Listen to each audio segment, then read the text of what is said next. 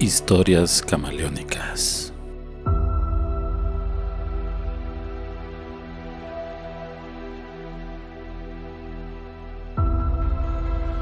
Hugo abre los ojos. Se deslumbra con intensidad. No sabe qué pasa. La garganta le molesta. Una irritación tremenda lo atormenta. Solo se mueve un poco, pero está sujeto a una cama parecida a la de un hospital. Con dificultad logra visualizar que hay muchas personas con trajes especiales. En un principio creyó que eran seres de otro planeta o viajeros del espacio, pero no pudo averiguarlo. Parecían simples terrenales, igual que tu hoyo, pero los trajes significaban algo. Quiso averiguar la razón del por qué estaban vestidos así, pero con la garganta bloqueada, simple y sencillamente, no se puede. Hizo un sonido que intentó ser un grito de ayuda o algo similar. Solo le salió una especie de gruñido. Esto alertó a los seres con trajes espaciales que en cuanto notaron esta reacción se abalanzaron hasta la cama donde estaba Hugo, evitando que pudiera manipular las mangueras que salían de su cuerpo como extensiones de un árbol con sus ramas en todas direcciones. Por las caretas o capuchas no escuchaba o al menos era ininteligible lo que decían. No se entendía nada. Pero por los movimientos y órdenes que se daban, parecía ser que lo que se decían entre ellos era que debían monitorear a ese paciente en especial. Hugo solo recorría con su mirada curiosa todo el personal científico de esa área tan especializada. Los seres espaciales iban de un lado a otro, sin tomarlo en cuenta. Habiendo tenido esa reacción, solo había que ser vigilado. Las luces de la sala donde se encontraba el joven que recién había reaccionado estaban inundadas de lámparas enormes en forma de disco que deslumbraban sin cesar. ¿Dónde estoy? ¿Qué está pasando? Se repetía sin parar a razonar el muchacho. No recuerdo cómo vine a parar aquí. Lo único que le quedó en la memoria es el momento de salir en su motocicleta. Iba por la 45 norte hacia la frontera. La autopista estaba muy saturada de tráfico vehicular. Mucho tráiler. Malditos monstruos, cómo los odio y... Se quedó callado con la mirada perdida en el techo y la lámpara de la sala. El tráiler. Se me cerró y... Maldita sea, no recuerdo más. ¿Choqué o qué sucedió? ¿Quiénes son estos tipos que parecen alienígenas? ¡Ay, qué dolor! Vuelve a quedarse quieto al no poder separar las manos atadas en la cama. Todas esas dudas solo se encontraban en su cerebro. Nadie podía escucharlo y aparte pareciera que no les interesaba. Pasaron varias horas hasta que por fin alguien tuvo la amabilidad de acercarse, pero lastimosamente solo a observar y tomar nota de las soluciones que se adentraban a su cuerpo por todos los medios y conductos posibles. No sabía si esas mangueras en lugar de mantenerte con vida te la estaban quitando. Se sentía indefenso. Nadie le ponía atención, a nadie le interesaba. Era una sensación extraña. Al tercer día de haber despertado, según él, llegaron otros encapuchados a darle algo de atención, por fin. Estaba casi seguro que era ese momento de salir de ahí. Llegaron dos tipos, tenían la indumentaria de camilleros.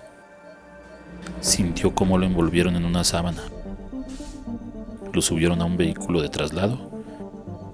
Su destino era otro servicio médico, donde por fin pudiera salir de dudas y preguntar qué fue lo que le sucedió. Aún con los cambios del área no lo tomaban en cuenta, era solo un bulto. Al momento de llegar a la otra área ya se dio cuenta que existía. Los personajes con los trajes espaciales se despojaron de estos y, efectivamente, eran humanos.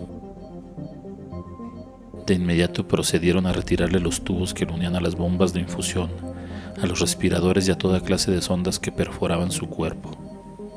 Hugo sentía cómo iban saliendo de su cuerpo esos tubos para dejarlo libre por fin. Tal vez esa era una buena oportunidad para saber qué había pasado y el por qué estaba en esas condiciones. Al intentar hablar para que le sacaran de dudas, no pudo hacerlo. Aún tenía muy lastimada la garganta por la cánula y el tubo del respirador artificial que había estado en su cuerpo. Estos le habían hecho unas raspaduras en las cuerdas vocales que lo dejaron sin forma alguna de poder decir algo. En ese instante se acerca un médico especialista rodeado de un pelotón de médicos internos y residentes a la cama donde reposaba el muchacho. A ver, jóvenes, llamó la atención el médico adscrito. ¿Quién tiene el expediente del paciente de la 1345? Yo, respondió un joven alumno mientras se acercaba con un expediente en las manos. Muévele muchacho, a ver, descríbeme los datos del paciente masculino de 25 años que sufrió de fractura de cráneo por accidente vial.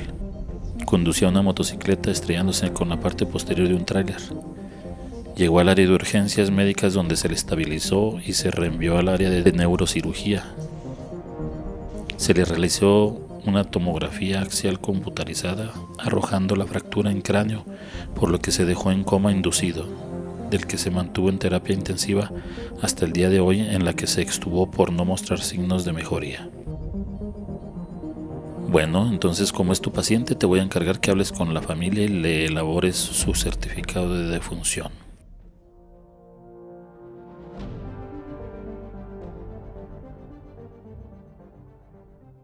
¿Qué? ¿Defunción? se preguntó angustiado Hugo. No podía creer lo que escuchó pero inútilmente trató de explicar, de decir lo que estaba sintiendo. Nadie lo notaba. Llegaron los camilleros del turno platicando. ¿Por fin se va el que estaba en el área COVID? Sí, hombre, qué mala onda. ¿Área COVID? ¿Qué significa eso? se preguntó el muchacho. Rápido le respondieron la duda. ¿Qué cosas? Aguantó dos años de pandemia. Miles se enfermaron, compañeros fallecieron infectados por ese maldito virus. ¿Y este cabrón intacto? ¿Dos años? Dos años en coma y nunca le pasó nada. Sí, pero es que todo el personal estaba bien cuidado con sus equipos de protección hospitalaria. Por eso nunca le trajeron la infección, respondió otro de los camilleros. Y mira, le vino acabando otra clase de infección, así que ya vámonos, no se nos vaya a pegar. El primero de los camilleros se preguntó, ¿y a quién se lo vamos a entregar? Ya ves que en dos años nadie de su familia se presentó por causa de la pandemia. Pues vamos a ver quién está esperándolo en el mortuorio. Hugo sintió cómo lo envolvían en una sábana blanca, amortajándolo y luego lo metieron a una bolsa de plástico. El chico solo fue viendo cómo avanzaba el cierre frente a sus ojos. No pudo decir nada, nadie lo escucharía. Solo cerró los ojos y todo se oscureció.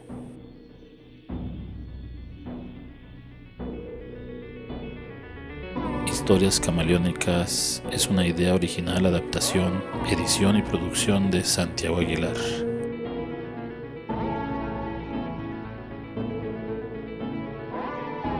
Hasta la próxima.